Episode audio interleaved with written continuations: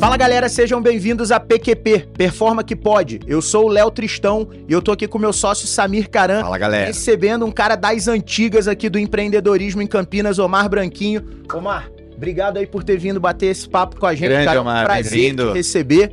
O Omar hoje é diretor de Bivops, de, de Bizops. Acostumado a falar DevOps. A gente falou antes do episódio de Love Ops. Depois a gente explica Legal o Love Ops. Ops, Legal Ops, mas não. Ele é o diretor de Bizops Bizops. da Superlógica. Aliás, o Superlógica, que é Bisops, né? Vai ter que... Superlógica é uma das empresas que eu admiro da região, passou por um período de crescimento muito legal, acho que até em algum momento a gente fala disso. Mas a pergunta que não quer calar, o que é Bizops? Legal. Primeiro prazer estar aqui. Tamo junto, É, velho. É, Bisops é uma área que visa atacar todos os gargalos de crescimento da companhia, né? Uhum. A gente é uma área de consultoria interna, então é, a gente pega a partir dos dobramentos de estratégia, que está sob nossa gestão também, a gente identifica quais são os projetos prioritários para o crescimento da companhia, e aí a gente atua ou gerindo esses projetos ou executando, de fato, Uhum. esses projetos é, com recurso mesmo. Legal. E aí vai desde projeto de implementação de ferramenta, ataque à gargalo de crescimento de determinados produtos, diminuição de custo, é, análise de mercado para algum segmento, enfim. Vocês estão utilizando o OKR, alguma abordagem assim de, de, de planejamento estratégico? Você comentou algumas É, a vezes. gente usa uma. é, OKR, a gente usa uma metodologia, Tá. a gente não faz aquele OKR trimestral Aham. e tal, isso. A gente entendeu que para uma empresa do porte da Superlógica não fazia tanto sentido a gente ter overhead de, de planejamento a cada três meses. É, isso faz sentido para produtos muito novos, mas para os baldes Seus, faz seus tanto sentido. planejamentos já são um pouquinho mais É, a gente já tem. maiores. Esse ano a gente projetos. fez um, um planejamento mais robusto aí. Legal. Olhando, olhando três anos, Ah, legal. dobrando para um ano. Então, Boa. é, mas a estrutura, o framework mesmo, né? a estrutura de objetivos Isso. resultado para É, é, é, Isso aí não é, não é, não é sendo- KR, é- é, é do KR. Peter Drucker É. da 60. Exatamente. exato. Foi o BSC também BSC, bebia nessa mesma fonte. é. É MBO, né, que fala, que é. Management by Objectives. Então, é isso. A gente faz MBO, mas Uhum. Às vezes a gente chama de OKR, mas não é a metodologia do OKR, Sim, sim, aquela sim. A do Google, tradicionalmente, É, que foi da é, escalada É. é, no... Mas o, o, o, Omar tocou num assunto interessante aí, isso eu acho que dá um episódio inteiro só pra gente falar disso, né? De você não tratar é, é, o BAL com, com OKR e deixar o, o, o OKR para projetos mais é, é, novos ou estratégicos ou menores, enfim. transformacionais. É, né? transformacionais. Que é né? onde você tem muita incerteza, né? Eu, quando implemento o KR, né, a gente tem uma, um serviço de Lean Strategy também, então por Sim. isso que eu comentei É. mais como benchmark, assim, a gente fala muito é, e vê isso acontecendo, né? Empresas que querem tratar o business as usual, que na verdade não faz muito sentido, é, e entendendo o OKR quando você está com realmente projetos que têm uma incerteza embutida que você não consegue realmente, às vezes, enxergar o que vai acontecer depois de três meses. Então, como é que você nossa né? audiência aí, hein, galera? A gente tá falando um monte de sigla aqui. BAL, que a gente falou que é o Business as Usual, nada mais é que o dia a dia, Dia a da dia. operação. Dia dia. É, é o que mantém É o que a roda girando, é o que bota dinheiro no caixa da Boa. empresa. A gente chama isso de BAL. Boa, obrigado, É. Mas assim, é... isso realmente dá um tema para o episódio inteiro, se vocês quiserem. Dá, Isso dá eu mesmo. adoro, mas Dá mesmo. é... a gente enxerga que a gente começou a aliar o modelo de gestão com remuneração, né? Com pagamento de bônus, PLR. Sim. E aí, você trabalhar com os projetos totalmente novos e botar eles na mesma esteira, no mesmo Não jeito, dá. não funciona. Exato. Então, a gente optou por trazer o componente de remuneração variável para o modelo de gestão, justamente gera engajamento, Uhum. Sim, gera mais atenção Sem das dúvida. pessoas, enfim. Então, é, é mais para isso. E a gente, inclusive, tem uma dificuldade de medir novos negócios, né? Então, o que, que eu vou medir do novo negócio e tal? A gente tem algumas métricas lá. É, a gente está criando um framework para mexer com isso, mas realmente a gente trata de maneiras diferentes, né? E o OKR ele é muito usado para isso, né? De, o, metodologia OKR do, da Intel, blá, blá, blá. Mas para medir negócio novo, você fazer ciclos de iteração tri- Isso. trimestral e tal. Uhum. E a gente percebeu que para a gente fazer um modelo de gestão que de fato entregasse o que a alta diretoria precisava, o OKR não ia ter tanto fit ao longo Ele, ele ano. é uma ferramenta, não é a única exclusiva. não é né? Não única, pode ser a única exclusiva, Não. você tem que saber usar a sua caixa de ferramentas, Exato. principalmente numa empresa já desse porte. né? É, e aí, assim, a gente percebeu como, que era um como era um trabalho cultural muito grande, porque vocês já devem ter passado por isso, né? O cara vai fazer o OKR, no fim ele acaba fazendo um monte de projeto, tarefa Uhum, lá, e não, não, não pensa em como medir o O resultado tal. resultado. Então, todo mundo se depara com esse, com esse desafio, não foi um desafio exclusivo nosso. E aí, pra gente aumentar esse grau, é, já num ritmo, tendo crescido muito rápido e tal, a gente optou por dar um. Bom, pode usar isso em nível Uhum. tático, operacional, mas no nível estratégico a gente vai fazer um desdobramento mais estruturado, top-down mesmo. Legal. O, o, Omar, a gente fala. Você estava comentando, né, a Superlógica passou por um período de crescimento muito grande, né? Crescimento quanto? Em número de funcionários. A gente, qual foi É, a foram movimentação, mais ou cinco- menos? Cinco vezes em três anos. Que da hora, Uau. mano. É muito legal isso, né? desafio, hein? É. A Superlógica, qual é o principal negócio da Superlógica hoje, Omar? É, a Superlógica nasceu como RP para condomínios, né? Ok. É, num dado momento, percebeu-se que tinha um core financeiro que poderia ser aplicado em outros tipos de negócio. E aí, imobiliárias, negócio de recorrência. É, é, é- é receita É, recorrente, né? Gerenciamento de receita recorrente. Exato. É num, num outro determinado momento, aí tem um core financeiro que ataca outros, Uhum. é, outras verticais. E aí, num determinado momento, a gente entrou num negócio de. Vão até me xingar falar isso aqui, mas é Banking as a Service, que é embarcar o banco Uhum. RP, né? Uhum. Então a gente foi um dos pioneiros em embarcar o banco. É, ótimo. É, vamos xingar porque tem toda uma teoria lá por trás que não é bem que serve, né? Aham. mas enfim. É, embarcar banco dentro da RP. Sim, sim, sim. Então o Carlos foi muito pioneiro nessa visão. Foi quando nasceu o PJ Bank. Uhum. Eu vou, provavelmente eu vou errar o ano que nasceu, então não vou falar o ano. Mas foi ali por volta de 2014, 15 É. que, que percebeu-se isso. Legal. E aí foi a segunda. A primeira guinada foi quando a gente foi pro cloud, antes que todos os concorrentes de Uhum. condomínios. E a segunda foi essa. É, eu, eu Boa. confesso, ó, a pandemia foi 20, eu Hum. comecei a ouvir falar mais do PJ Banking 2018. Acho que Uhum. 2018 já tinha um tamanho É, já relevante. É, Foi quando a gente começou a estratégia de canal mesmo, né? isso. Tal, talvez que aí eu comecei a ver muito sobre o PJ Banking. Eu falei, cara, e na época eu- eu lembro que eu comentei, tecnologia. comentei com o André, nosso sócio da Performance, falei, cara, esses caras marcaram um golaço. Os caras marcaram É. um golaço, porque tava na cara que era um negócio. É assim, é, é fácil falar depois que, É, que obra aconteceu. É, dinheiro a obra tá pronto. pronta, nossa, que bonito. Agora ter a ideia e correr atrás é, É. foi grande mérito da, da, da galera lá. Eu- Como eu falei, eu admiro pra caramba a Superlógica. Mas você não nasceu diretor de, bivo, de BizOps, né? Não. A gente tem uma, uma vida pregressa aí. Você vem da área técnica, Omar? Você era. Fiz engenharia de computação, Tá. mas eu descobri que eu não queria ser programador, não queria trabalhar com, tec... com... desenvolvendo tecnologia. Tinha caras na minha, na, minha, na minha sala muito menores que eu. Uhum, Então, no meu o terceiro ano de faculdade foi um ano bem traumático, assim. uhum. Eu fiz na PUC, né? E. Também estudou com o Neto? Não. Qual, né? Só faltava. Essa foto Neto é o Paim. Paim. Que era da CPFL, mas eu acho que não. Acho... Não, ele foi aluno do meu pai. Isso, eu já ouvi o Ele Neto. foi Eu já ouvi pai. o Neto falar que foi aluno do seu ele foi pai. aluno do meu pai. O É... pai dele é muito fera também. meu Quem pai. que é seu pai? O Mar Branquinho também. Ah, né? também. É, mas o pai foi professor da PUC. não- Entendi. Então, Entendi. Na área de engenharia elétrica, né? Que o Neto fez Uhum. engenharia elétrica. É, Então eu fiz engenharia de computação e no terceiro ano eu descobri que eu não. que se eu fosse trabalhar com programação ia ser muito pior que meus pares. E aí eu descobri que eu era muito melhor que eles em conversar com as pessoas e, Tamo e, junto. e, Tamo junto, cara. e escrever. Então teve até matérias na faculdade que eu falei, cara, eu não vou conseguir programar isso daqui. Falei, ó, vamos fazer o seguinte, o Faz- acordo é o seguinte, vocês, vocês programam, E eu faço- apresento. eu faço, Trabalho em grupo. é escrevo isso. tudo. Eu vendo. Relatório, o relatório É aquela comigo. Não vou eu citar vendo. matéria, que senão vou caçar meu diploma. né?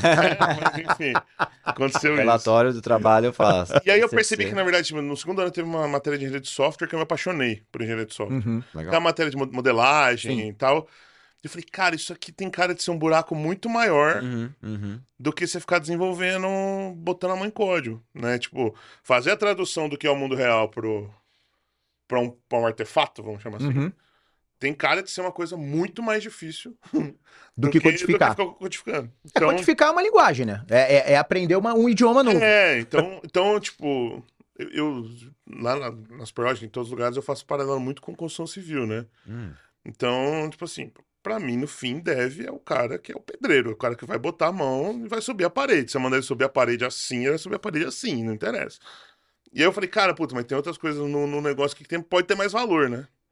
É, não desmerecendo o dev, porque, tipo, Sim. dev bom é difícil de ter, Super. né? Os caras que Pedreiro bom também é É, difícil. exatamente. O Léo sabe bem Você disso, sabe que, tá, tá, passando que é um assunto que, tá, que triguera coisas ruins em mim. É falar de construção civil. Eu tô construindo uma casa e do tipo assim, cara, do, do tipo, Tem que eu tô fazer um quase episódio só pra isso. Tem que fazer um episódio só pra isso É, também. também. Eu comprei o terreno, eu tô, tô olhando esse problema um pouco. Mas vamos, vamos. vai chegar. Ah, quando você quiser, aqui, ó, contrato você quiser, a gente sênior. pra conversar. Já, já, a gente chega. Consultor sênior Mas pra mim era isso, assim. Então eu falei, putz, cara, acho que eu vou ter mais sucesso sendo um, no mínimo um mestre de obra ali, ou sei lá, um arquiteto. Arquiteto mesmo, né? E, assim. e- e em tecnologia a gente também chama de arquiteto, né? Então você nunca chegou a trabalhar como dev, né, Omar? Não, não. Tá. É, eu, eu durante um tempo, eu, eu atuei, cara, alguns anos, viu? Acho que eu, eu atuei uns 6, 7 anos como dev, mas também ficou muito claro que não era meu rolê. É, É, eu ia muito melhor nas entregas, quando eu Uhum. tinha que estar lá junto com o cliente, aí acontecia um problema de intermediar, entender, passar pra galera do dev, ó, pessoal, isso aqui tá errado aqui, aqui, aqui, vamos mudar e tal. Aí rapidamente eu falei, cara, eu acho que eu não tenho que estar enterrado em código. Eu Qual- acho qual- que se eu tiver no meio aqui é melhor. hum. Qual foi a sua primeira atuação na área de tecnologia profissional? Cara, no meu então? segundo ano de faculdade, eu virei sócio do meu pai. No meu pai, Uhum. meu pai era, né, foi professor da PUC, meu pai é um dos maiores especialistas de rede sem fio do Brasil. Legal. E aí ele tinha uma consultoria, ele prestava consultoria e... E aí ele pegou um projeto grande com, com um terceiro CPFL, um projeto PD Anel, aquelas coisas todas. Uhum. Que legal. E aí era um projeto de monitoramento, ele precisava de ajuda lá, de tal, e eu entrei com ele lá para ajudar no projeto. A gente Como teve uns projetos legais, já vendeu consultoria para telefônica, vendeu consultoria Que pro- da hora. pro áudio, tinha uns projetinhos legais. Eu ajudava muito meu pai nessa parte de estruturação, né? Meu pai é um Uhum. cara brilhante tecnicamente lá, e pai, um beijo pra você, mas meu pai não sabe escrever tão legal. Você ajudava a organizar Eu ajudava a tá? estruturar um pouco Entendi. essa parte, né? E aí eu comecei a pegar gosto por negócio mesmo, né? Lá. É, Aí, em paralelo, eu abri uma empresa com um amigo meu. É, TI. é, era na época que o, a- o Instagram lançou a API, Aham. a gente pegava a API e fazia hashtag pra telão de evento, sabe? Ah, Que legal. Que É, a, massa. gente fez, a gente fez um projetinho bem legal no. Tinha Pô, um- isso aí é da hora, hein, mano? Tinha o vôlei a mil aqui em Campinas, né? Tinha um time de Sim, vôlei. A gente fazia o telão do time de vôlei. Então a gente ia nos que jogos. e tal. Então, a gente vendeu pra casamento, só que nunca. Aí teve uma hora que eu já tinha ido. Eu já Já tinha saído da empresa também. com meu pai. Aham. A gente chegou a ter. Virar indústria de hardware. Tem a história da árvore. Já contei a história da árvore pra você? Não. A gente Também conta não no final. né? Boa. Eu tive que plantar duas árvores. Tá. É bem bacana essa história. Por causa que a gente tava acabando com o meio ambiente. Eu Eu não tive só- que plantar duas Só árvores. duas. Não, e duas. provou? Não fez, não, você não fez tão mal assim ao meio ambiente. Não, mas assim. Você resolveu com duas árvores, É. pô, teu, teu crédito de carbono tava, tava bem, bem baixo, Baixo. o saldo, pô. Mas enfim. Aí eu. Eu já tinha saído da empresa com meu pai, tava procurando, um amigo falou: ah, vem trabalhar aqui na Strategy, que era uma empresa de software, para fazer software para desdobramento de estratégia, planejamento estratégico e. Que é aquele de escritório que ficava ali perto do Dom Pedro. É uma época assim, depois foi para as capital e tal. Foi quando eu conheci você, porque a gente teve contato a primeira vez, foi É. na época da, da Strategy. Foi, foi, foi lá mesmo, isso mesmo. É, E aí a gente trabalhou. E aí eu tive que escolher, aí eu falei pra mim, pô, eu Que vou. ano era isso, Somar, que você entrou? Eu entrei em 2014. Strategy? 14. Vai né? fazer 10 anos já. Boa. Eu entrei em março de 14. Uhum. E muito que eu tinha quebrado na pessoa física também. Essa é uma história legal. Tipo, eu preciso de um emprego aqui. No fim foi um negócio super legal, deu certo. Fizemos um- uma fusão, depois eu saí, enfim. Mas eu até me perdi de onde a gente tava. A gente tava, a gente tava falando da tua chegada na, na Strategy em, em 2014, a gente entrou nesse assunto porque Ah, como começou a você falou da jornada de é. empreendedorismo, tecnologia. Exato. Então, basicamente foi isso, né? Eu tava na empresa com meu pai, chamava Adwitch, a gente depois foi. Entrei Essa na Strategy. aham, e depois foi. Aí tive um momento de fusão que foi bem interessante, foi um momento de, de, de aprendizado grande. Foi uma fusão gigantesca, tal, que as empresas não eram grandes, mas foi um momento de muito aprendizado. A Strategy com outra empresa. É, a gente Legal. foi uma empresa de BH, Tá. a Siteware. Na época, Como chamava? Siteware. Siteware. Tá. É. Que existe ainda até hoje. tá Mas do mesmo bem. ramo? É.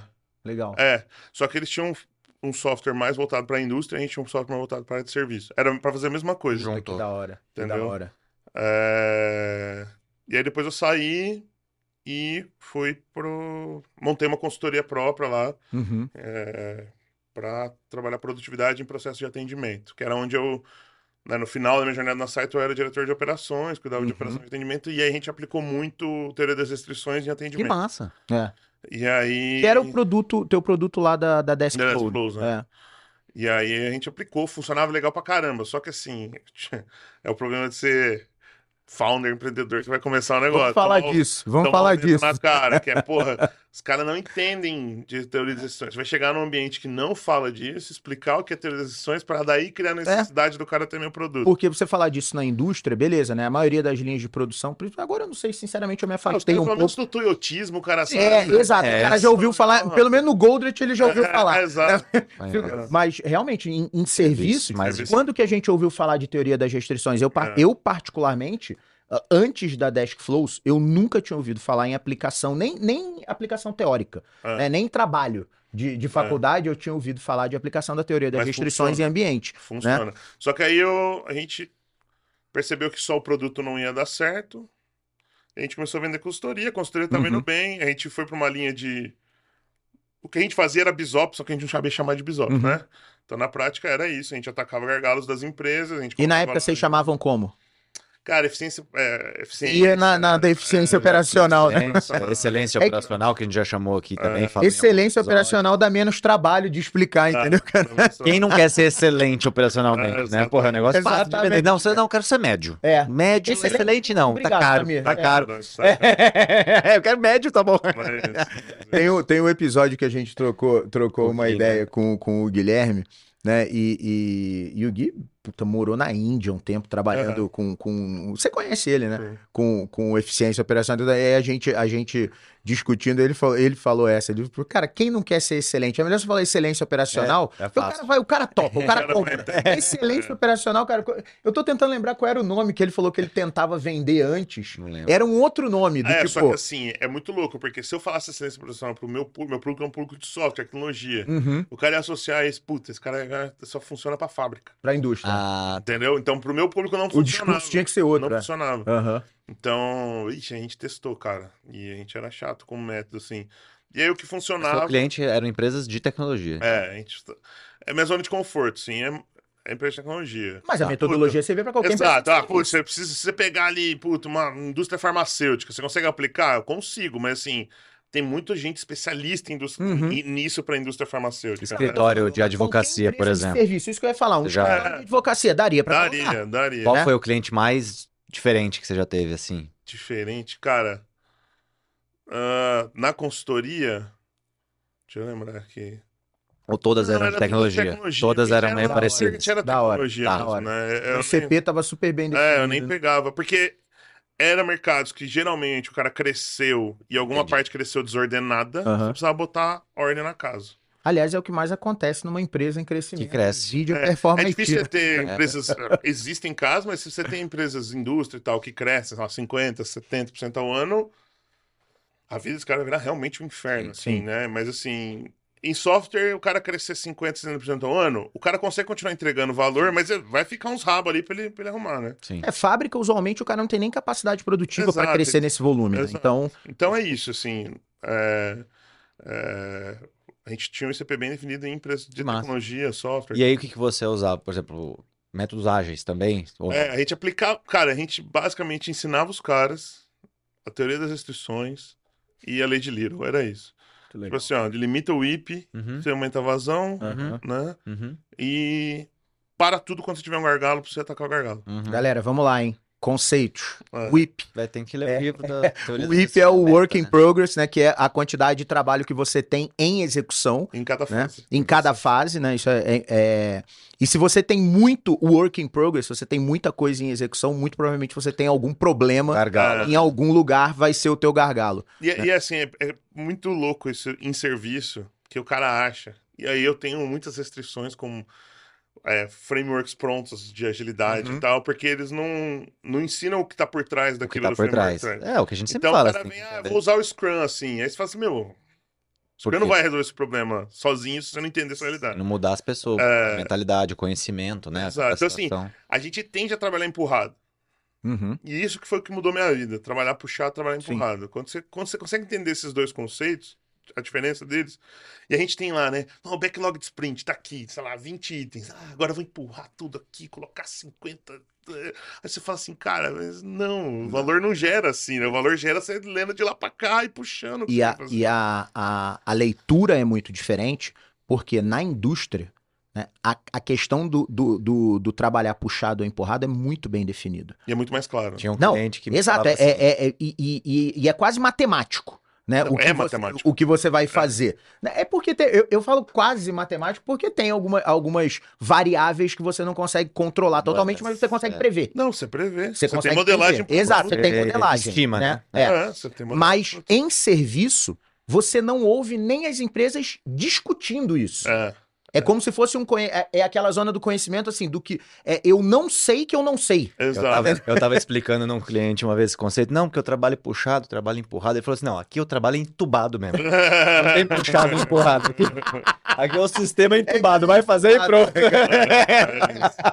é por aí mesmo. Empresa. Mas empresa de serviço, é, é, o que o Omar estava falando, eu concordo mesmo. Você pode ter um período louco de crescimento que você ainda, meu, dá um jeito, faz as coisas acontecerem, traz mais gente. Tudo bem que vai vir gente que não vai estar tá produzindo. Beleza. Ele não vai estar tá produzindo a 100%, mas os 50 que ele está produzindo te ajuda, é só, te ajuda, te ajuda a botar coisa para fora e ganhar escala. Eu acho que tem muito isso a diferença, né? Até era uma tese nossa da fusão lá na uhum. que era, cara, empresas de serviço, geralmente elas têm margem mais larga, maior, né? Então, é, tem mais chance de dar errado.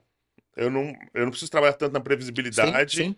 Eu preciso tem trabalhar espaço. mais no meu ataque ao mercado. É mais tolerante é. ao erro, vamos é. falar assim, né? Agora, quando você tem indústria, com margem apertada, você tem, você tem, né, CMV. A que você tem CMV, muda Sim. tudo. Muda tudo, exato. Muda tudo, entendeu? Exato. Então, custo de mercadoria vendida, né? Uhum. Você tem o custo de mercadoria vendida, cara, muda todo o jeito que você se planeja, se estrutura e, e trabalha.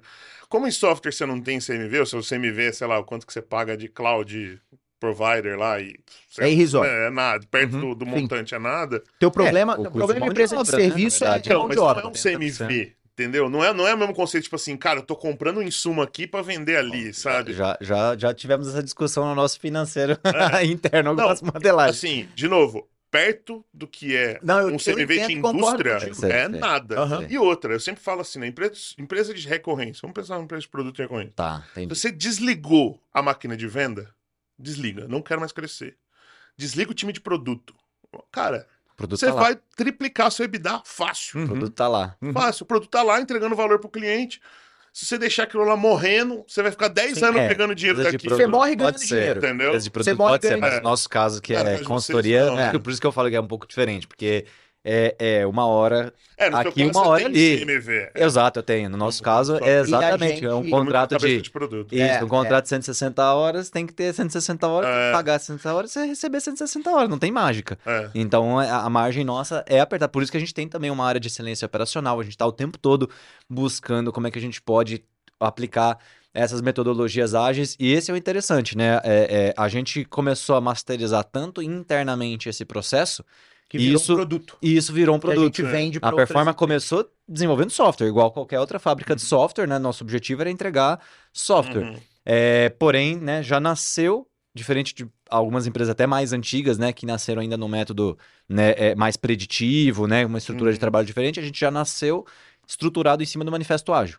Sim. Então isso sempre teve no DNA, sabe, das pessoas. É, não, não precisou fazer essa questão de aculturamento, porque todo mundo, né, que já começou, o Léo, o André, principalmente, né, os dois fundadores, iniciais e eu quando me juntei à empresa também, né, vim com esse mindset, então a gente acredita muito, né, que isso gera valor. Mas o que aconteceu no caso da performance do Scrum foi o seguinte, eu olhei o PMBOK e olhei o manifesto ágil que era 12. é preguiça. Eu, falei, ah, eu vou nos 12 aqui. nos 12 do 500 páginas, é, 500 páginas do PMBOK e 8 provas para fazer.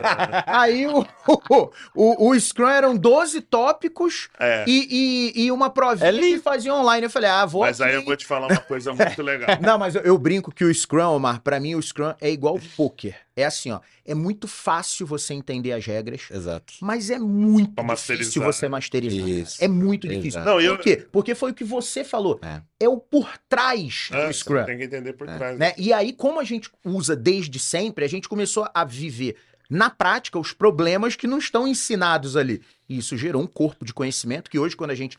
Cara, a gente tem empresas de software que são clientes nossos de metodologia. Isso, é, é né? aí que eu ia chegar. Tipo, a gente dominou o método pra gente e isso começou, pô, peraí, como é que vocês estão fazendo esse negócio? Vem me ensinar. E hoje a gente já tem dois ou três clientes que são também empresas de tecnologia fazendo um trabalho um pouco semelhante. Então a gente tem uma equipe de Agile Coach, de Agile Masters que estão levando, né, é, é OKR também. Então a gente tem o OKR Coach, né, Agile Coach, que está levando para passar também para essas empresas e, e clientes onde a gente tem zero dev.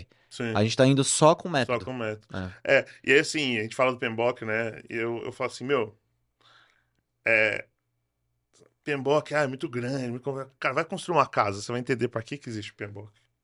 A hora que você tiver restrição de fornecedor. Tá é assim, vai fazer um navio sem. sem, sem falta de tempo. Então, assim, eu, eu, também não gosto do cara falar, ah, os, os Scrum não resolve tudo. Não. Não resolve tudo, o PMBOK resolve tudo. Construir uma plataforma de petróleo. Exato. Eu já trabalhei com um projeto com empresa de plataforma de petróleo. Trabalhando é. com software de. Pensa na gente tocando um projeto de 3, 4, 5 anos. A gente Exato. não consegue, cara. A gente não consegue pensar nisso. É, o projeto era mais ou menos o tamanho do projeto. Então. E, e construção é de plataforma é um negócio que. Cara, o escopo O tá retorno ali. do investimento é 20 anos. É... Cara, 20 anos você vai estar tá vivo. A gente, não, a gente pensa assim, né? Com, é. com tecnologia. Gente, né? a, a, piadas à parte, né? É, é o PMBOK. É, ferramenta cara, certa é um, no lugar certo. É uma ferramenta, eu ia falar, é uma ferramenta sensacional, cara. Sim. Do tipo assim, quando você pega todas as disciplinas ali, olha, claro para o nosso contexto de desenvolvimento de software, podem ter algumas coisas ali é, que são desnecessárias, por exemplo, para um projeto de três meses. Ah, né? Tipo assim, ah, eu vou gastar, tipo, puta, um ano fazendo mapeamento de risco num projeto de três meses. Não, hum. o risco é o mapear. Eu ficar um ano mapeando. É, o meu risco né? de execução é muito maior do que o seu risco exato, preditivo. Exato, do que o risco preditivo. Uhum. Agora, cara, foi o que você falou, construir uma ponte. Cara, não é que eu vou gastar um ano, eu vou gastar dois. Não, cara, você, risco, vai fazer um navio, mitigando o risco. É o risco do preço do aço. Exato, exato. Saber. Não, gente, é. é...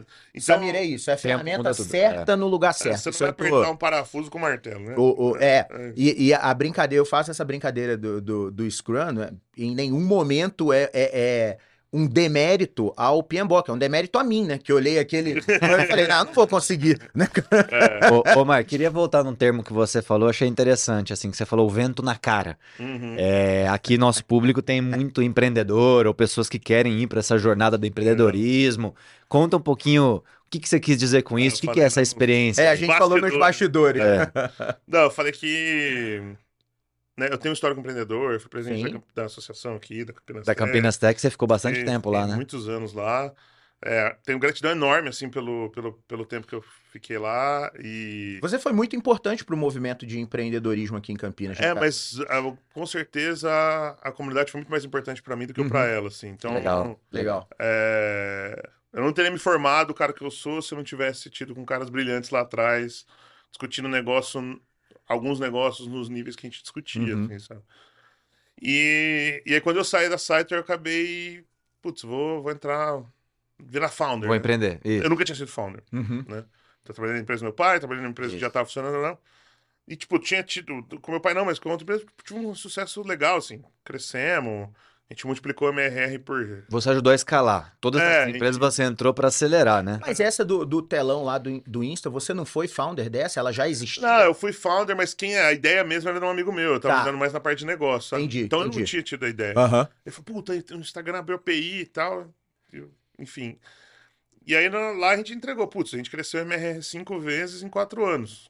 Né? É, Missão bem, crescer cinco vezes pequenininha é muito mais fácil. Sim, né? mas, sim, sim. Pô, a gente cresceu foi um crescimento legal, sólido, uhum. gerava caixa, tinha 35% de EBITDA, sabe assim, é, tinha bastante coisa. Era, era, uma empresa legal de trabalhar. Uhum.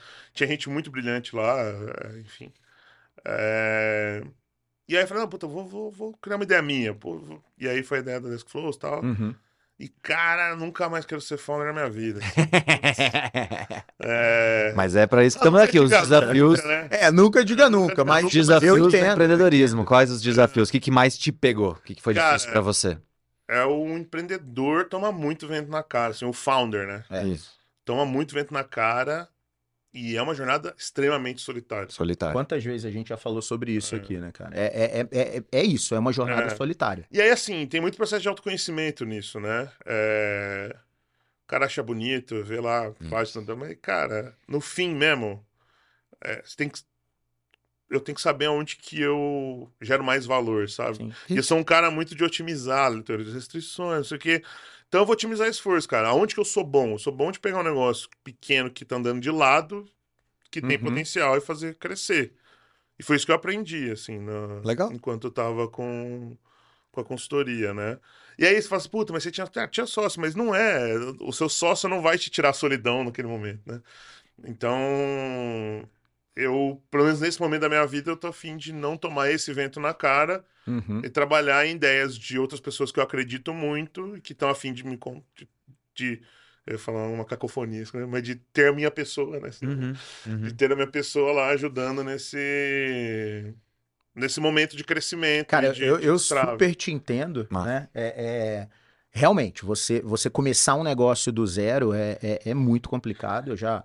E olha que meu negócio nem era revolucionário, eu não, eu não fazia nada. Eu, a gente vendia serviço, a gente vendia desenvolvimento de software. Sim. Numa época qual foi a carona que eu peguei? Né? Qual foi a carona? A gente pegou dois momentos. A Microsoft, em 2009, a Microsoft estava escalando o SharePoint. Quase não, não, tinha pouca gente que manjava mesmo de SharePoint. E a gente, é, é, o André, que é nosso sócio fundador da, da Performa também. É, o André, é, o André começou a estudar e falou: pô, Léo, isso aqui é legal. Então, então teve esse movimento do SharePoint e teve o movimento do Scrum.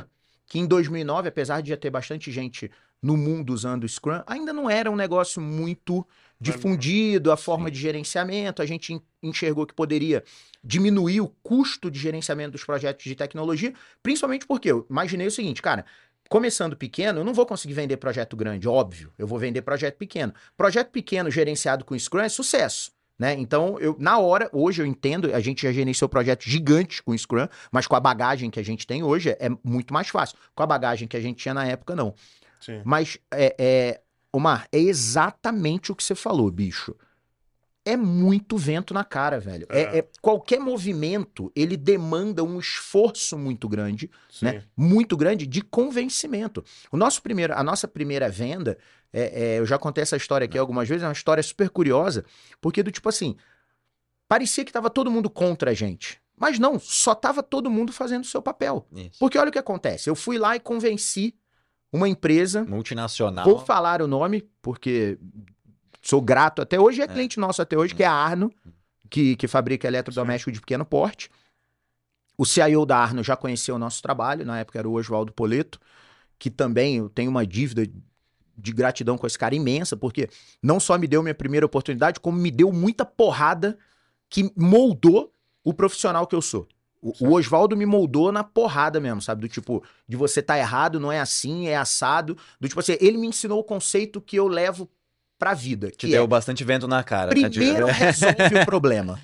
Depois discute comercialmente é, o que tá acontecendo. ventilador lá, é? tinha bastante vento Lá era cara. muito vento na cara, cara. Mas aí eu convenci o cara a comprar, Omar, beleza. Agora, como é que eu passo pela due diligence do jurídico e de compras Você não tem nem nota se eu não tenho... Não, cara, o cara, o cara pediu o balanço dos últimos três anos. Ele não estava contra mim. Não. Ele estava cumprindo o papel dele. Qual é Sim. o papel dele? Reduzir o risco que a empresa que paga o salário dele está exposta. Sim. Como é que ele vai comprar? Ele, ele pediu o balanço é, dos três últimos anos. Eu falei, cara, o meu CNPJ tem três semanas. Uhum. Que balanço que eu tenho? Não se falava e na época, startup, não, né, também. 2009, é. ninguém falava de... Cara, é um. É um, um, um e aí, volta para casa e pensa, cara, como é que eu vou resolver isso? E, puta, tomamos um risco absurdo. Sabe o que a gente combinou com a Arno para fazer a primeira venda? Eu vou desenvolver o projeto inteiro de ponta a ponta. E quando eu entregar, você me paga. Você Zero, me paga. Ou seja, eu zerei o risco do lado do cara. Mas o que, que eu trouxe? A pressão todo do fluxo de caixa todo do meu lado. Hoje já tem política, hoje você fala, ah, teu nome chique, Open Innovation, é. né? Tem áreas que vão Cara, conectar então, com startups, e, que e, não tem, né? É, é e aí, é diferente. Hoje. Realmente, é, é, é, cara, é difícil. É, muito difícil. Eu falei hoje, né? A gente, a gente conversou nos bastidores, hoje, tá, performa. A gente tem outros desafios na performa, né? Esca... Cresce, não é escalar, né? Crescer uma empresa de serviço também aumenta muito a pressão, porque cada vez que a empresa vai crescendo, a, a, o teu fluxo de caixa vai ficando mais pressionado, porque Sim. a gente paga salário mensalmente e os clientes pagam a gente 90 com 90, dias. 120 dias. Então, é. isso por si só já cria um gargalo de crescimento. Ou seja, eu para crescer eu preciso ter fluxo de caixa disponível e dinheiro no Brasil é muito caro. Sim. Então você ainda tem que equilibrar isso, é um conceito que a galera fala: "Não, mas vender é bom". A gente já deixou de vender Porque não tinha, porque não tinha fluxo de caixa num, num valor de capital, num valor de dinheiro, num custo de dinheiro bom que justificasse pegar o projeto. Né? Olha, olha que loucura, né? Você, É. você deixar de vender. É um desafio que, por exemplo, uma empresa Juro Fora alto, daqui, né? Juro não, alto. não enfrenta. Lá, né? mais baixo. A gente. É, não, e agora que a gente começou a. a- a- no início da pandemia, em 21, a gente é, é, iniciou uma operação na Europa.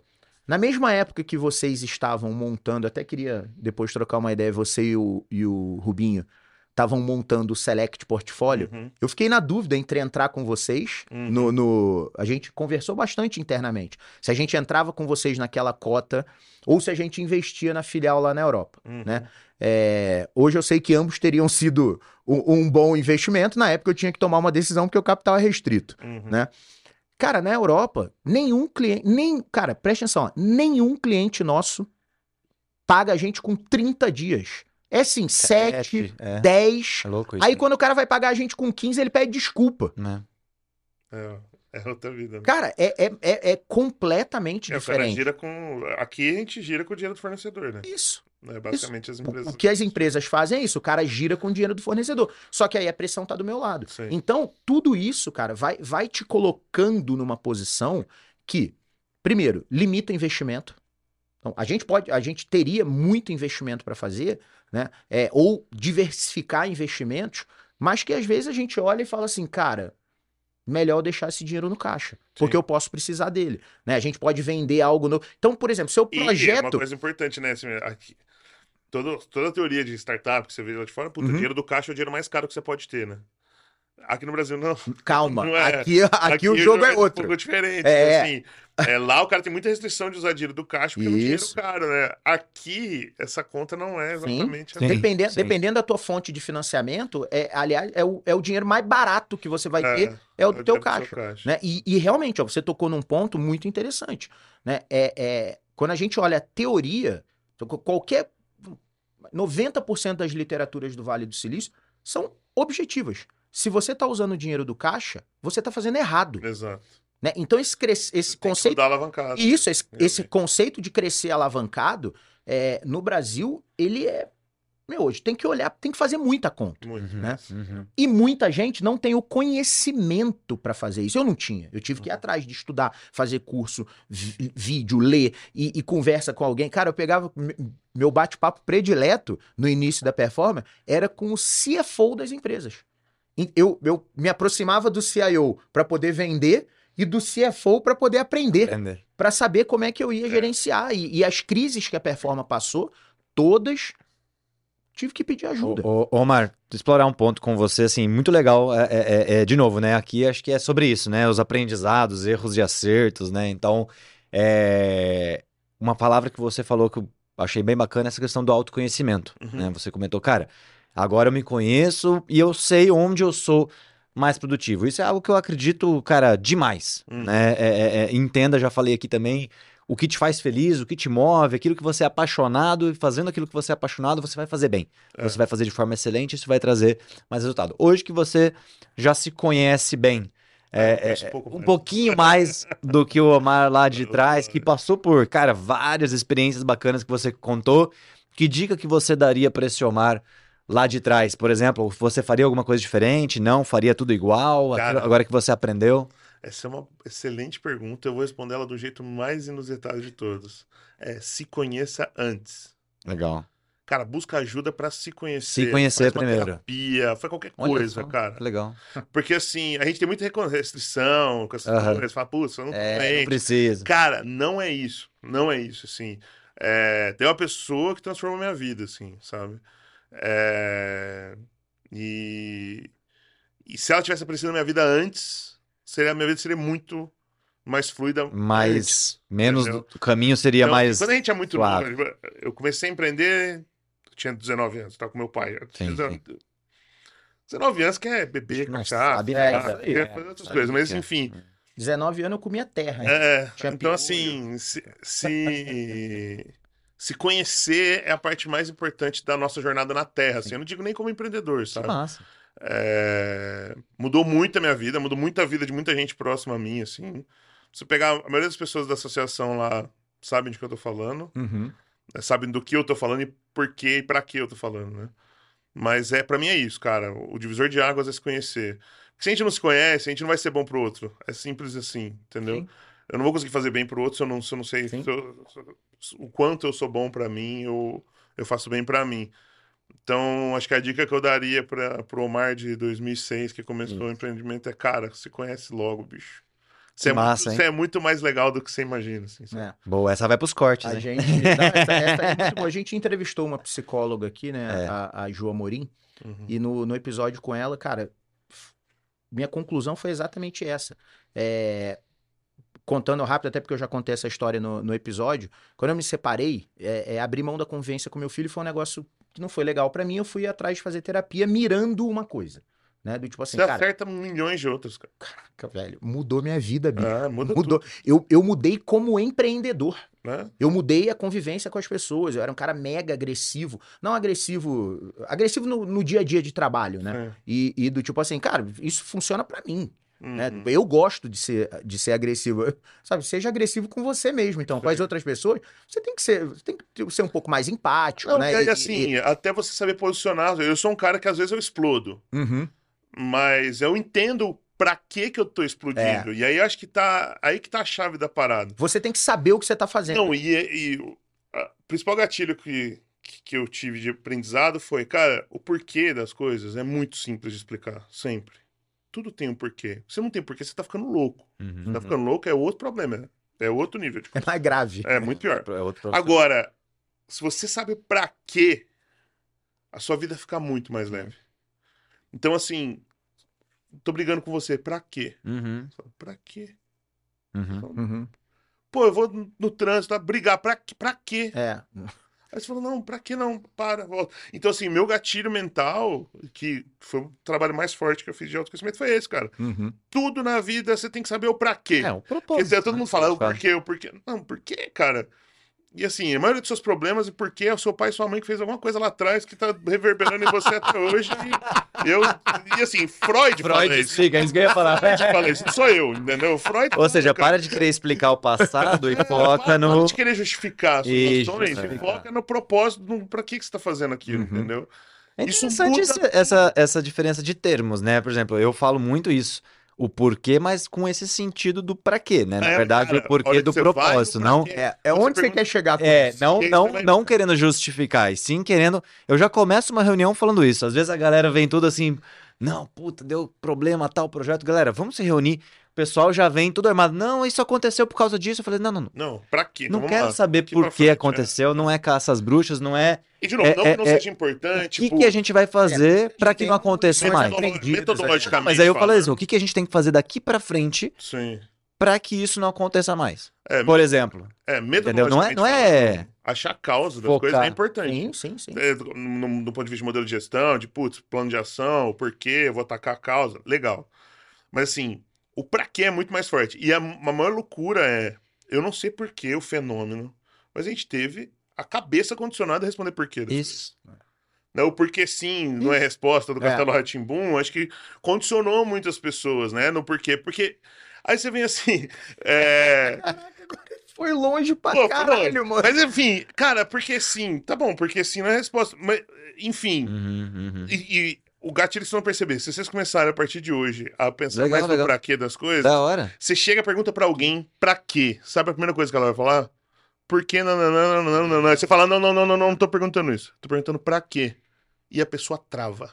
Porque não. ela não tá acostumada a pensar desse jeito. Então, eu, eu, eu traduzo como propósito. É. É, é, é. o porquê, até quando o Simon Sinek cunhou o Start with Why, uhum. talvez tenha uma questão de tradução aqui. Talvez. Porque o Why, ele, ele para mim, né, tem muito mais. É o for what, na verdade. Então, mas em inglês você fala Why é, mesmo, né? O Why no sentido é. do propósito, né? Sim. Não no sentido, eu acho que é uma questão até cultural. Aqui a gente escuta pensando em justificativa, talvez Exato. seja até uma tradução melhor. Talvez. Mas quando você pega o comece pelo porquê, é. Ele tudo tá falando de propósito, ele não tá falando de justificativa. É, Isso. É, ele tá falando Vamos qual é o. um livro, nós três, comece pelo pra quê. É. A gente traduz o livro é. do Simon Sinek, troca todo o porquê. Chat GPT. Pra quê e lança. E fala que é o, o Simon Sinek 2.0. A gente é a evolução do Simon Sinek. Mas é, é, essa palavra que pra mim também foi divisora cultural de Brasilzão, vira-lata Aham. mesmo. Tipo, ah, não, tem que bater nas minhas costas, me ferrar, porque lá pra Entendi. E não, cara. E a vida fica muito mais Muito leve. leve, né? Muito mais leve. Porque as, as coisas Gostei, começam, gostei da dica. as coisas começam a, a fazer sentido, né? né? Tipo assim, ah, puto, tô brigando com a minha mãe. Você fala, ah, porque minha mãe me bateu. Peraí, cara. Tá porque brigando o Freud para ficou lá atrás. É. Isso. Pra Por quê? que, que você tá brigando, né? Pra cara? quê? Tipo, ah, não. Aí você fala assim, puta, mas minha mãe é doida, não sei o quê, não sei o quê. Beijo, mãe, não tô falando de você. não tudo, algumas coisas.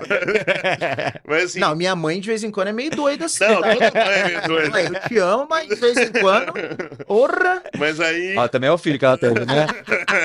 Tinha que cuidar desse negócio. É, minha, minha mãe, é que- minha mãe na terapia deve falar: não, É. no passado, meu filho.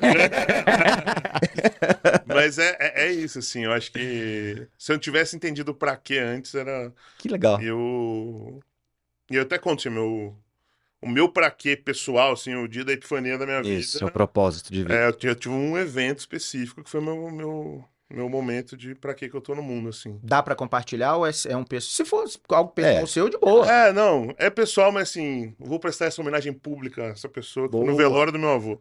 Legal. Caramba, Legal. velho. Foi no velório do meu avô. Eu Marcante, fui marcante. Muito fo- Não, e O assim, pai do seu pai. pai do meu pai. Tá. É, Meu avô. Ele morava em Três Corações, Minas Gerais. Uhum. E ele era um cara, tipo, super boa vida, assim. É, Não era rico, mas também não era pobre. Passou, quebrou, faliu, teve negócio. Mas assim, Empreendedor também? Teve, teve empresa? negócio tal. Mas nunca, mas nunca foi, tipo assim, o cara, tipo, ah, vou ficar milionário e tal. sim. Nunca foi isso. E ele, tipo, Na dele. Cara, na dele. sempre teve momentos, tipo. Tinha uma banda lá, a banda Mé dele lá, que tocava. Ele tocava sanfona e Que massa. violão e tal. E aí, beleza. E meu avô fundou a PAI, lá em Três Corações. né? Aí, ó, ó, ó, o propósito. Exato. Não, calma, que fica, pior- fica mais forte a história. E aí, tava lá, e aí meu avô faleceu, teve uma doença, faleceu e tal. E meu avô tentou ser vereador, ele não conseguiu ser vereador e ele não usou a PAI na campanha. E aí, falou, não, não fiz pra isso. Uhum. Aí você fala, Que o recado. cara é diferente, né? É. E aí eu tava no velório do meu avô, e o velório do meu avô, velório de cidade pequena, né? O Somar morreu, meu avô também. Aham. Omar. Também, Omar. É, Tá. só meu avô chamava Sebastião Omar. E aí ele falou assim. Virou uma balada o velório do meu avô. Pô, galera, puta, um tanto de gente, um monte de gente lá. Três o Somar morreu, deixa eu entrar e tal. Do meio pro final, assim, cara, tô parado lá no velório, conversando com meus tios, com meus primos. Uhum. Para uma Kombi da Pai. Desce um monte de criancinha. Vai no caixão. Não conhecia o meu avô. Vão no caixão do meu avô. Agradecem. Despedem e vão embora. Eu falei, cara. Uau, Eu falei, é pra isso que eu tô aqui, cara. legal. Eu falei, bicho. A parada é essa. É o legado dele, né? É, A parada é. Quando eu morrer, eu quero que alguém que eu não conheça. é, é. Isso aí é foda. Tá ligado? E aí eu falei, porra, é isso, velho. É. É isso. E pra deixar marca positiva nas pessoas, porque Sim. E ele perguntava, vó, o vô tinha inimigo? Eu, não. Eu vô não tinha inimigo. E ainda aconteceu essa parada lá. E aí, puta, cara, aí deu uma balançada Dá, foda, assim. Sim, Eu tô fazendo o que aqui, Sim. né? Eu falei, mano, É. olha isso, cara. O cara fez um bagulho, não usou aquilo quando poderia ter usado. E era justo que usasse. Nunca foi pra sabe? benefício próprio. Não foi pra ele, cara. Não foi pra ele. Tá Não, mas diferente o cara, hein, mano. Não, então, Diferente. eu quis fazer. Diferente, Mas e aí, e aí, depois disso, a gente pegou o caixão, subiu e tal. E aí, a hora que a gente tava no cemitério, o sol mais lindo que eu já vi na minha vida, que eu ainda vou fazer uma tatuagem desse sol, surge instrumentos musicais. Surge um violão, surge não sei o quê, surge não sei o quê. E os caras cantam três músicas pro meu avô. Sem tá nada combinado. Ah, eles combinaram entre eles, mas assim, Não, não, a família. Não, a gente não, não sabia. foram a vocês não sabia. contrataram. Não, não, eram os amigos dele. Foram lá os amigos. da banda dele. É. E, cara, foi um louco, negócio louco, cara. Louco, assim. E aí tem uma música lá, eu canto, né? Sim, Sim. Tem uma música que eu não consigo cantar. canta e canta muito, né? Mas é uma música- A passagem. gente pode fazer um outro episódio Isso, musical é, musical. Aí... Tem uma música que eles cantam, que eles. A Xalana lá. Eu não consigo cantar Aham. essa música. É Puta, impossível cantar. linda. E aí, cara, eu falei, cara, é isso, bicho. Além do cara ter feito uma parada que não era pra ele, Uhum. o cara terminou a vida em alegria. Saca? com música e tal. É porque então, você, fazer, você fazer o bem para pessoas que você não conhece é, é, é, é, é, difícil, é, difícil, cara. Porque, tipo assim, uma coisa é eu fazer algo para agradar o Samir, né? Pra pô, cuidar do Samir. Pô, beleza, convivo com o cara, tipo, é isso é fácil. Né? Você, você tratar bem alguém que tá do seu lado. Que você gosta inteiro, também. Isso, é, é, mole, porque você gosta da pessoa e tal. De novo, né? É, é, é, a minha teoria do que, de que tudo que a gente faz é por interesse né? Sim. E, e interesse, para mim, o erro mais comum associado a isso é que interesse, interesse é financeiro, não existe só interesse financeiro, interesse financeiro é um deles hum. e nem sei se é o principal, né?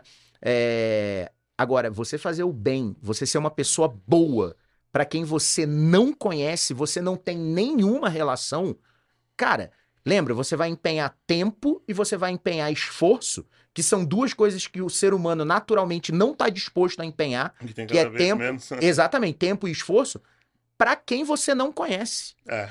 São pouquíssimas pessoas tá, que ele fazem entendeu isso. o propósito, é. soube mapear o, o para quê dele, para quê, né? Então, assim, é, é, e aí, você sabe... As que mais me deixam feliz, assim, é eu dou uma palestra e, cara, fala um monte de merda, fala coisas interessantes e em algum momento alguém vem e fala: Puta, cara, naquele dia que você falou yes. aquilo, minha vida mudou por causa disso, disso, disso. Cheguei pro meu sócio, falei tal coisa. Né?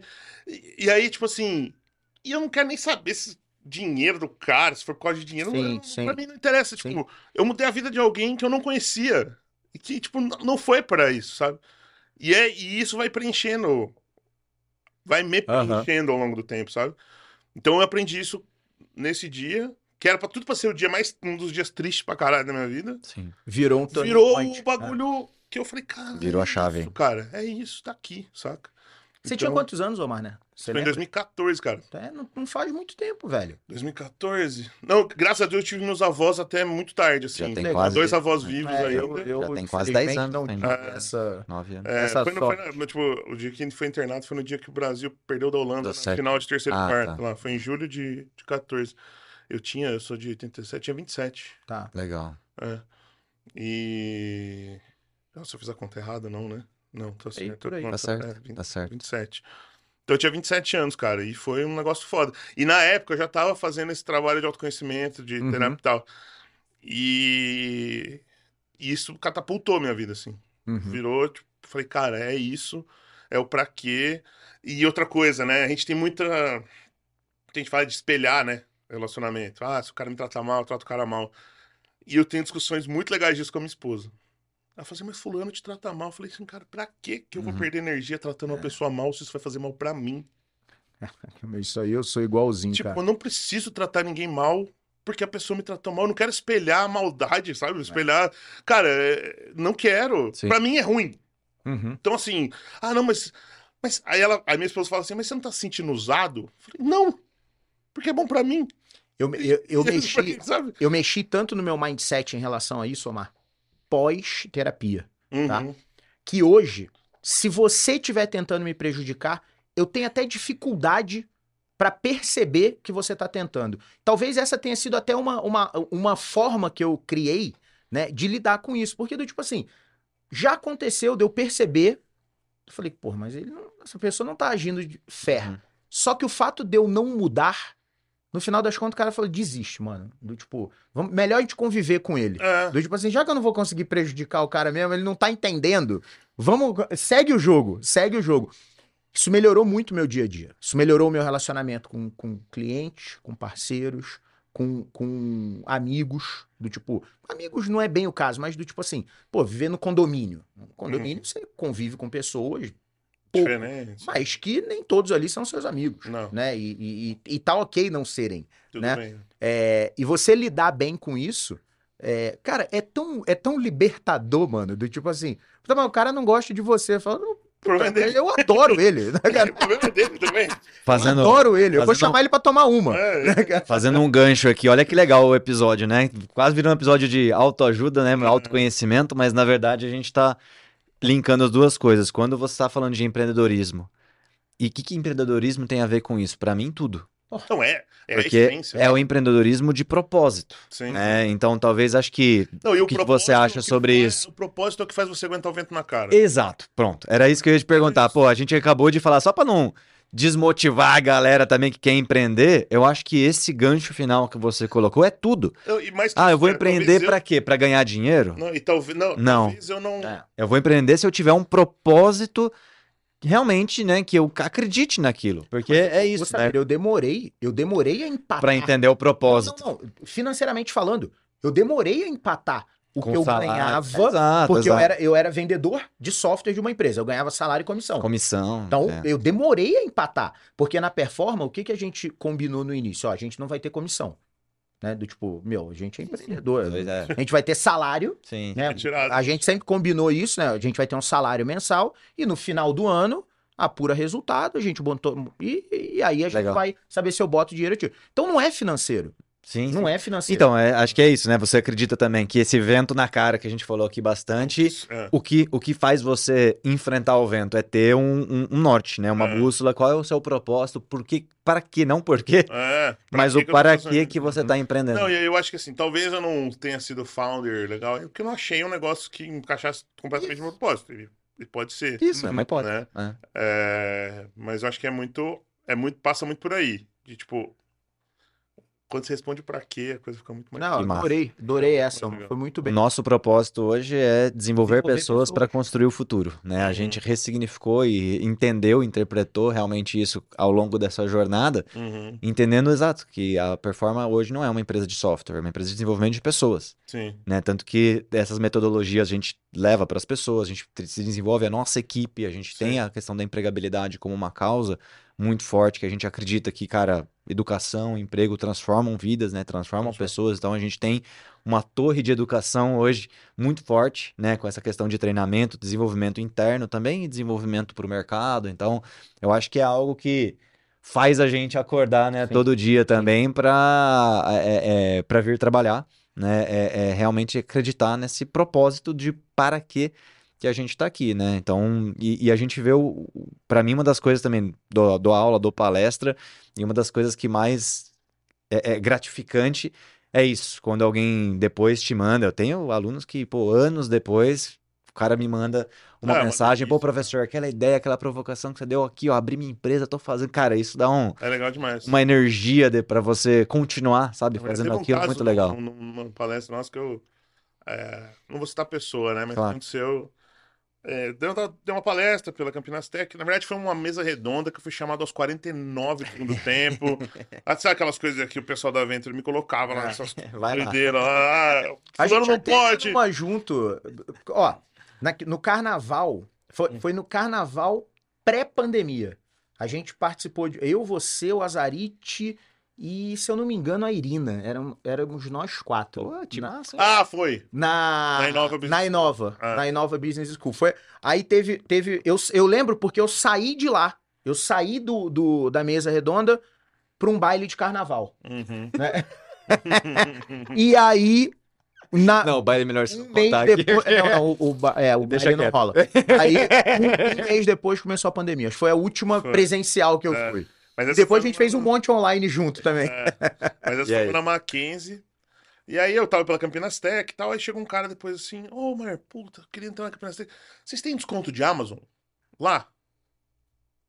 Falei, cara, a gente tem a parceria com a Amazon. Peraí, explica o seu problema. Para quê, né? Vamos lá, o para Vamos quê. lá, explica o contexto aí. Não, porque, porque eu putz, queria eu assinar o tô, Amazon Prime. eu tô, eu tô fusando, eu tô fundando uma startup e tal, só que eu tô gastando 8 mil reais de Amazon. Falei, para, para, Que para, isso? para, para, Tá para, tudo para, errado. para, para. Me explica o que você tá fazendo. Tal, tal, tal, tal, tal, eu faço isso, isso, isso. Eu falei assim, ó, vou fazer propaganda aqui, mas enfim. Bicho, você não precisa desenvolver nada. Uhum, O seu negócio é um Pipefy, uhum. Um workflow, roda, Isso. acabou. O MVP. É isso. Roda o MVP. Quando você não aguentar mais fazer na mão, você Isso. chama sua mulher pra ela fazer na mão pra você. Isso. Quando você não aguentar, você põe o cachorro. O cachorro começar a estribuchar de tanto fazer esse negócio na mão, aí você começa a pensar em botar isso no software. Isso. Ah, tá. E Que negócio tira da é? Amazon, desliga a Amazon. Ah, eu vou falar porque, sei lá, né? Mas. Qualquer um, cara É, tá mas qualquer negócio, era um negócio áudio. que era um BPM. Tipo assim, o cara tinha que pegar um documento de um lado, comparar com o outro, fazer não sei Entendi. o quê, gerar uma cotação, papapá. Era um, era um pai. Era um cara, fluxo sabe? de trabalho Um que workflow tem simples. ferramenta pronta. Ele Já tem ferramenta pronta. Legal. Cara, deu alguns meses, assim. Um, um ano, talvez depois, cara, pô, mas obrigado, cara, eu vendi a minha empresa. Olha, que legal. Caraca.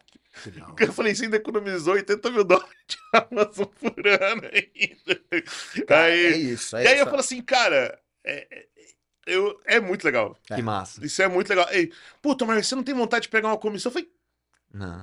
é outra coisa, sabe? Tipo assim, ah, puta, tem tanta gente pior que eu ganhando dinheiro. Eu falei, deixa o cara, velho. Exato. Não tem a ver com Exato, isso, mano.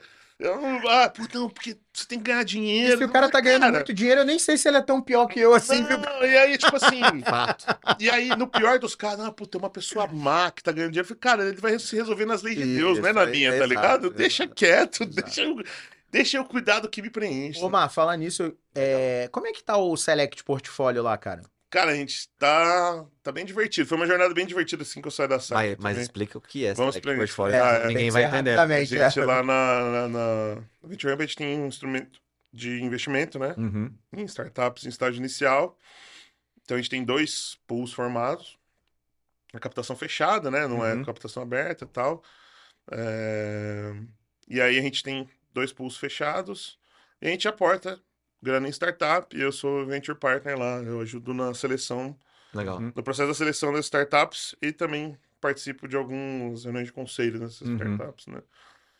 E, putz, tá, tá- é, é divertido, né, cara? É. Só que, assim, o mercado de venture, ele deu uma balançada muito grande com o Sim. problema do SoftBank, né? Sim, Sim. sim. É, Então, os múltiplos mudaram muito e tal, mas a gente tem... A gente sempre teve uma visão, eu brincar, brinco lá, que a gente é meio que o Warren Buffett de startups, assim, a gente era, sempre foi muito fundamentalista, Mais conservador. mesmo... É, eu não diria conservador, porque é impossível você ser conservador e investir em startup. É Sempre é fisicamente impossível. Exato. Mas assim, a gente é um pouco mais fundamentalista, a gente olha um pouco mais por trás do business mesmo. é, a gente sempre olhou EBITDA, a gente sempre exigiu é, resultado financeiro das, companhias, Uhum. da- das startups, né? E... e o portfólio tá indo bem, cara. Assim, Da hora. é, o portfólio 1 a gente aportava menos, né? O portfólio 2 a gente pegou mais volume financeiro para aportar um pouco mais. Quantas startups tem mais ou menos hoje? no primeiro a gente Então. aportou em seis, acho. Cinco ou seis. Aí Legal. teve um write-off, é, né? Que Sim. deu, ah, teve um exit já que foi bem rápido, Legal. mas Qual que foi o exit?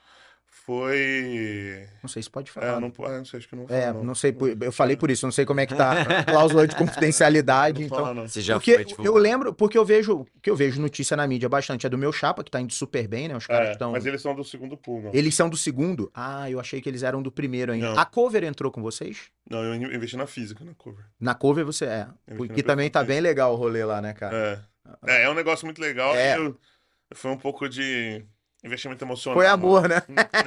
É, um pouco de investimento emocional. O, o, você sabe qual é o da cover, né? Não. O, a cover app é, é um aplicativo. Eu não vou saber explicar tecnicamente. É um como a- play along, mas é, assim. é um- de música, então você consegue, Ah, do tipo assim. Ah, tá. É um Spotify que você É, consegue tirar um você canal tira a voz. música. aí você canta, você tira a bateria e você Legal, toca. legal. Não, Legal. é animal, cara. É É, animal. O negócio é muito bacana. E mesmo. aí. Mas é um negócio Pô, a gente P2C. podia trazer o Lucas aqui pra trocar É. uma ideia com ele, viu, cara? O Lucas é o Então, fundador traz o Omar pra cantar, a gente já faz ao vivo. Ele é baterista. Tira a voz, ele O Lucas toca. é baterista? Não, Não, tem instrumento aqui. O estúdio é um estúdio de música. É, cara. aqui antes era um estúdio. É, a gente muda o, o cenário aqui, combina com o Paulo. Vamos fazer um podcast Legal, gente. musical. Infelizmente, porque Infelizmente. esse, né, a gente já A gente estourou. tá chegando, chegando ao fim. Falei, o Omar é um daqueles caras que a gente devia marcar um pode par, né? Pra gente ficar três horas tomando uma e, e uma falando, é, e falando, porque a gente tem. Faltou eu falar das perguntas que eu tinha na cabeça, acho que eu fiz duas. Nossa, Né, é. cara? Mas beleza, foi motivo pra você voltar. Chama É, Recados muito bons, cara. Obrigado foi por ter. legal. Eu queria só agradecer antes do Léo encerrar.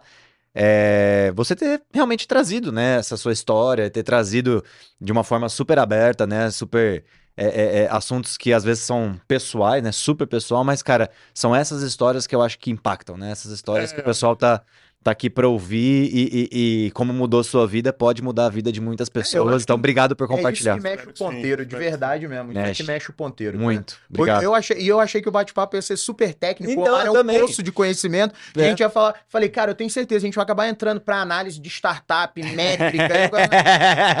eu sei que ele tem muito conhecimento pra falar disso. Já me deu, já, já, já assisti alguma. Duas palestras do Omar É, é, e, e, em ambas ele fala com uma profundidade legal. muito legal sobre, sobre o assunto. Por isso que eu tô falando, acho que a gente tem assunto para pra outra e, e, vamos nessa.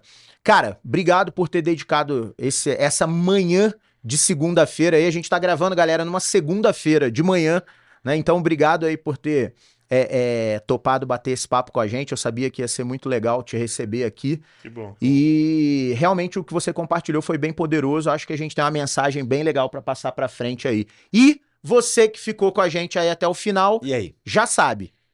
Curte, compartilha, ativa o sininho. Se você tiver alguma dúvida, pergunta, bota aí nos comentários a pergunta, a gente faz chegar até o Omar, devolve a resposta para vocês.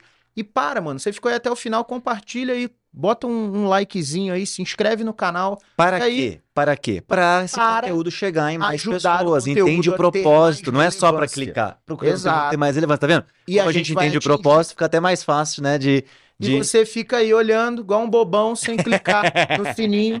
Podia... Você pode estar tá ajudando outras pessoas é a crescerem. É isso aí. Beleza? Valeu, galera. PQP, performa que pode. Porque você pode performar. Um abraço, galera. Valeu. Valeu. Valeu.